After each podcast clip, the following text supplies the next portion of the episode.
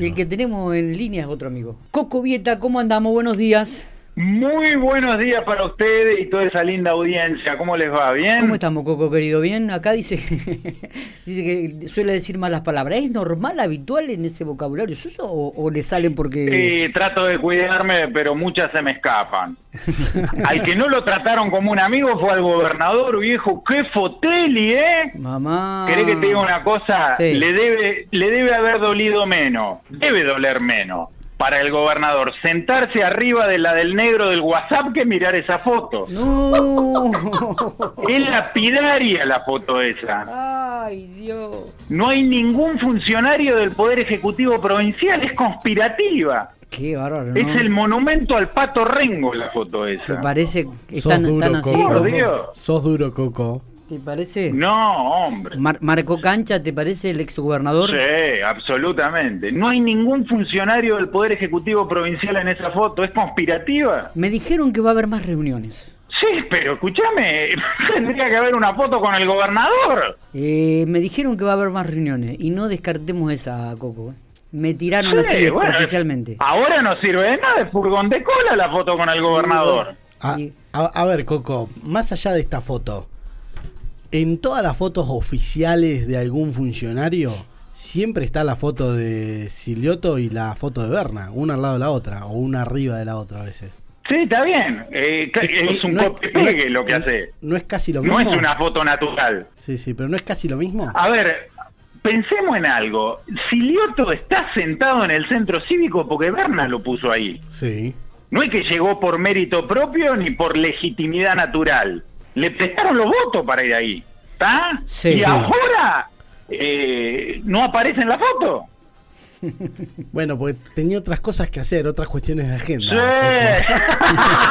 sí, sí, sí. Dicen, se- Tiene otra cosa que hacer. Están con el cuchillo entre los dientes los que están en la foto. Fue, fue una... ¿Vieron la cara de Lovera? Se le ven todos los dientes Sí, a Lovera. es verdad, es verdad, eso, eso es cierto. Algunos no están tan sonrientes, es uno pero... de los grandes maltratados, ¿eh? Eh, Sí, es cierto, es cierto. Un tipo que tiene, podrán decir lo que quieran, pero tiene capacidad de movilización, guarda, ¿eh? Es verdad, y que además lo dejaron lo dejaron sin nada en los últimos en Nada, última, ¿eh? ¿no? El tipo se fue al mazo Sí, sí, eh, Con, cantando bajito, con lo cual Y- y ahora- debe tener dos cuchillos entre Y los dientes. ¿Cómo? Tiene un arsenal. Los que tenían en- en- acá en la cintura eran tremenda la cantidad que tenía también, seguro. Coco, y... ¿Va, va a haber contraataque, decís, Coco? No. No, yo creo que no. No. No, no, no. Sí, pero, pero puede haber, ¿eh? No, No sé. No, No. Se, no se animan. ¿Por qué un mensaje Yo creo que lo que han querido, eh, han querido manifestar a través de esa foto es que, eh, en principio, y lo lograron, es que para nada eh, la reelección del gobernador está confirmada. Este cabildeo sin él en la foto, O- eh, eso es lo que quiere decir. Y, o el otro mensaje es decir, eh, bueno, vení, vení que vamos a hablar, pero Yo vamos me- a hablar distinto en esta oportunidad. Me, ¿no? eh, me cuesta creer que la foto diga eso de que no hay ¿De una qué? posible reelección de Silioto. No, es posible, no, yo creo que... a no ser No, que, no, no, que, no está que no está confirmado. Yo creo que Silueto va a ser candidato a gobernador, porque tampoco mm, se puede instalar una persona, no sé que sea Berna, digo, para gobernador. Pero digo, le- le- con esta foto, como dice Goku, es como que le dicen, vení acá, Vamos a charlar. vamos a charlar. Pero, Sí. pero te- te- y, y va a ser distinto el tema, ¿no? Eh, me da esa sensación. Eh, eh, Es, es- es una foto totalmente política.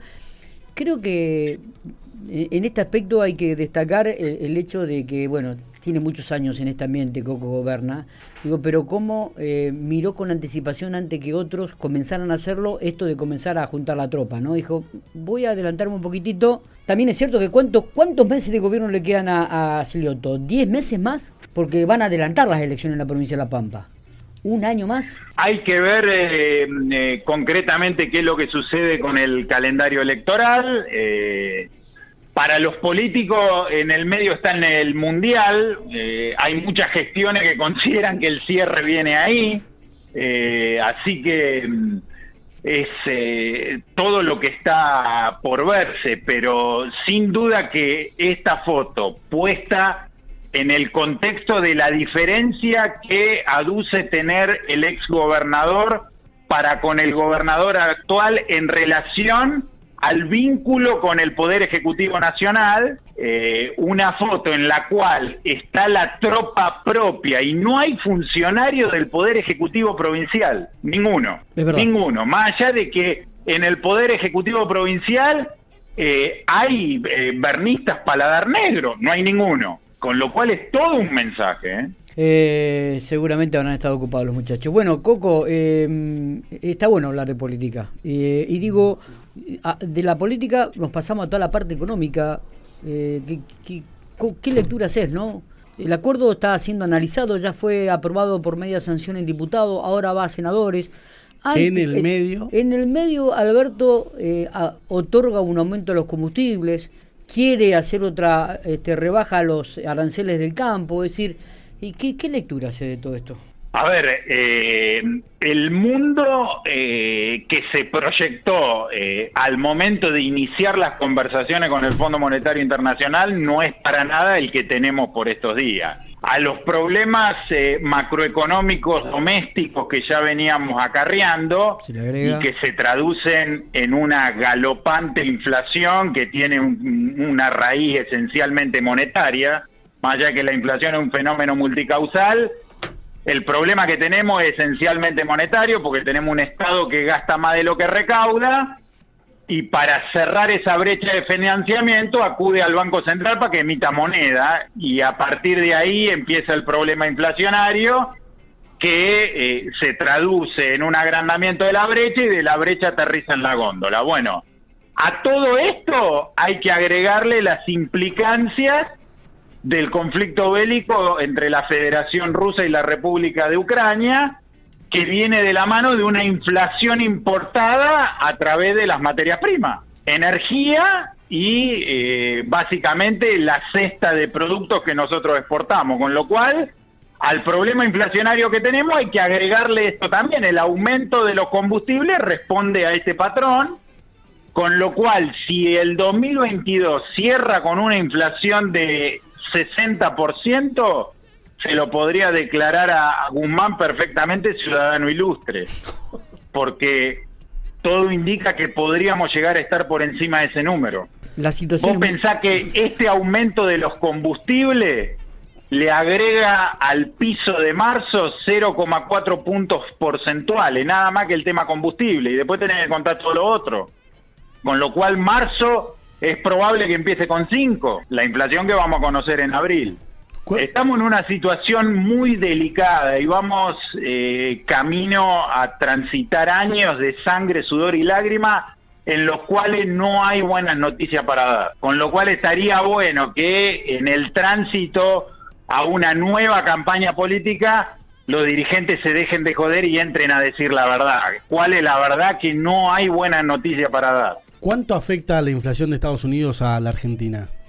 Bueno, eh, eh, mucho, eh, en el sentido de que respecto de cómo la corrija, también va a tener implicancia acá. Es decir, si esto de que la Reserva Federal de los Estados Unidos lo va a corregir con política monetaria, subiendo la tasa de interés, esa revaluación del dólar nos obliga a nosotros a tener que devaluar la moneda aún más y eso se traduce en más inflación. Así que estamos en una situación muy complicada. Hacia adelante, eh, digamos que no hay buenas noticias para dar, esta es la realidad. Sí, y, el acuerdo eh, con el fondo eh, no termina de resolver del todo el problema de la deuda porque porque vos a partir eh, del año 2025 tenés que entrar a pagar los vencimientos de capital de los bonos reestructurados. Y ya en el 2026 tenés vencimiento de capital del acuerdo de facilidades extendidas que estás firmando. Con lo cual tenés que ser un violín en materia fiscal a partir del 2025 para entrar a cumplir. Eso significa más ajuste y el ajuste lo pagamos todo, esa es la realidad. ¿Se está realizando ajuste en cuanto al gasto del Estado?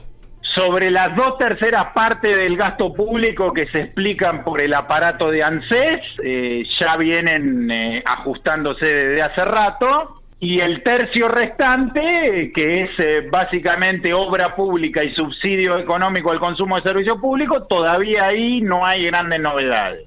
Más allá que de acá eh, eh, por ejemplo, eh, en lo energético, la provincia de La Pampa viene haciendo su, su reacomodamiento tarifario. Vos pensás que en la comparación marzo 2021, marzo 2022, la energía aumentó un 42,9%. ¿eh? Coco, ¿se esperan más aumentos de impuestos a lo largo del año? ¿Qué lectura haces? No, impuestos no hay margen van a tocar eh, las retenciones ahora en los derivados de la soja eh, y no va a haber mayores inconvenientes, eh, mayores aumentos que eso porque no hay margen para que los haya.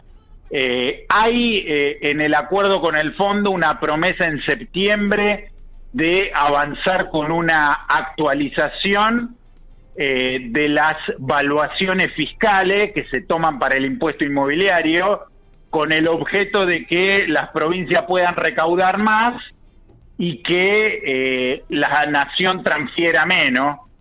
Eh, esto hay que ver cómo se hace, tiene que pasar por cada una de las legislaturas provinciales y hay que ver qué cara ponen para que eso se apruebe. Está ahí, pero es condicional, digamos, así que hay que ver eh, qué es lo que sucede. Pero vuelvo a insistir con lo mismo, no hay eh, buenas noticias para dar. Eh, este acuerdo es duro desde el punto de vista fiscal y durísimo desde el punto de vista monetario. Por eso vuelvo al mismo punto que repito siempre. Hay que legitimar este ajuste dolorosísimo y la manera de legitimarlo es que la política escupa algunos de los privilegios que tiene, porque si no, no puede caer todo sobre el sector privado. ¿Qué pensás de esta definición de Redrado de regionalizar el país, de sacar las este, legislaturas en las provincias, las que tienen diputados y senadores, y, este, y bajar el ministerio a ocho, a ocho ministros nada más?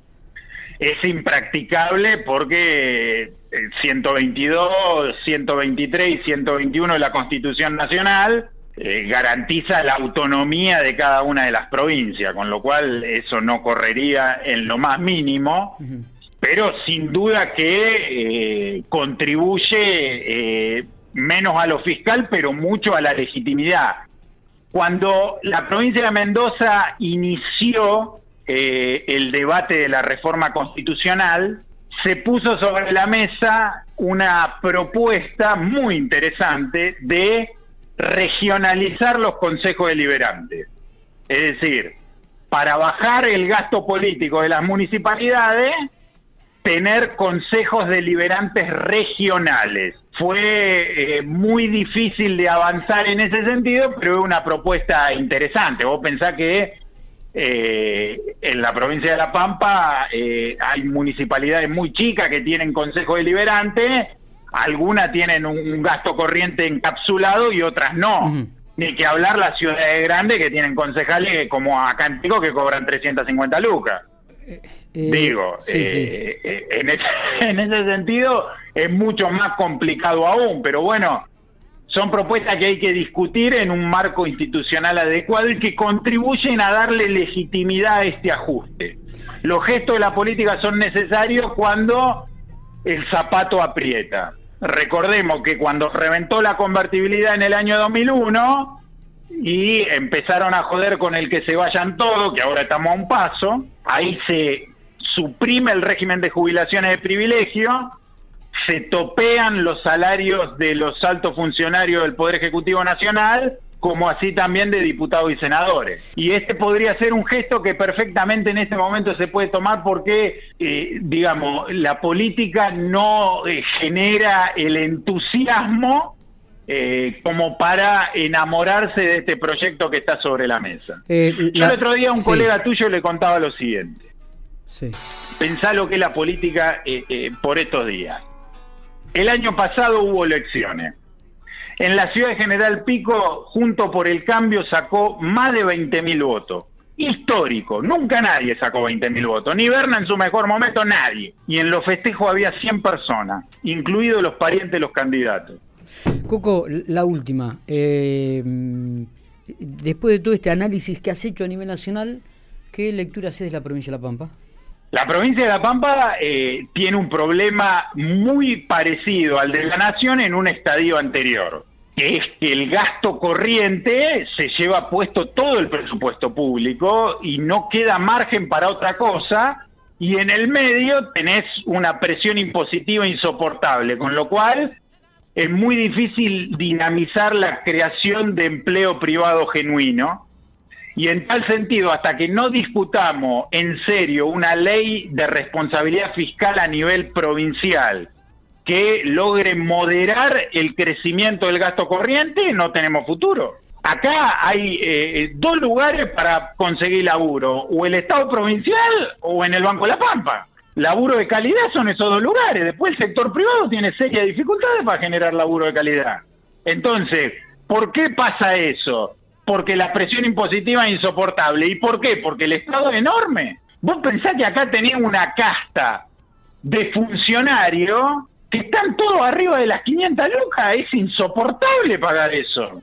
A vos se te jubila un tipo del Superior Tribunal de Justicia que cobra un palo por mes. Ese tipo agarra la tarjeta de débito del Banco La Pampa, entra al cajero y el primer día del hábil de cada mes tiene un palo depositado. Imagínate cuando se jubila ese tipo. Entonces, todo eso hay que pagarlo. No podemos estar gastando más de 100 mil millones de pesos en gasto corriente para una provincia que tiene, tiene menos habitantes que los que viven en el barrio de Palermo. Una locura.